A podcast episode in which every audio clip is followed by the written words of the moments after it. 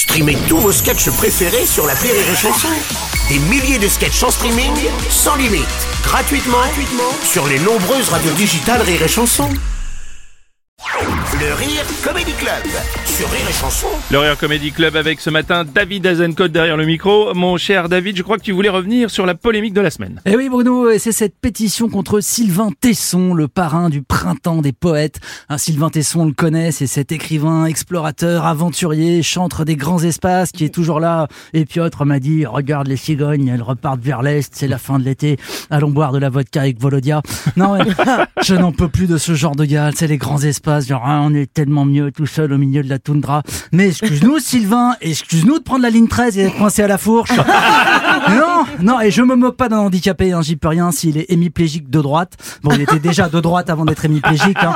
Et, et quand bien même je m'en moquerais, je me rappelle que s'il l'est, c'est parce qu'il a escaladé un immeuble bourré et qu'il est tombé. Hein, ils en ont même fait un film avec du jardin, alors que moi, quand je me pète le poignet, personne n'en fait une mini-série sur Netflix. Oui, ok c'est vrai, t'as pas, Alors, ça va, hein. t'as pas l'air d'être un grand fan. Hein. non, c'est pas que lui, Bruno, c'est pas que lui, c'est la poésie en général. Hein. Autant suspend ton vol, comme je descendais des fleuves impossibles. Les gens du coin ne voulaient pas lâcher là.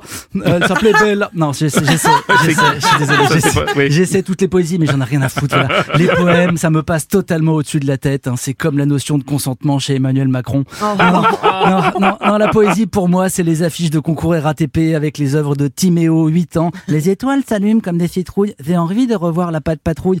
Et, et- et attends, en plus maintenant, il les diffuse via les haut-parleurs du métro. Je te jure, je préfère encore les accordéonistes au romain. Bon, mais c'est quoi cette histoire de, de pétition là en Bah, fait il y a plein de personnalités de la culture Ouais. de gauche qui ont dit ah mais non quand même Sylvain Tesson il est trop à droite valeurs actuelles tout ça il considère que les ours bruns il y en a trop dans la toundra. Alors ah, t'as Rachida Dati qui le défend et Bruno Le Maire aussi hein. Oui l'écarteur d'anus hein, c'est tout ce qu'il ce a retenu d'Arthur Rimbaud.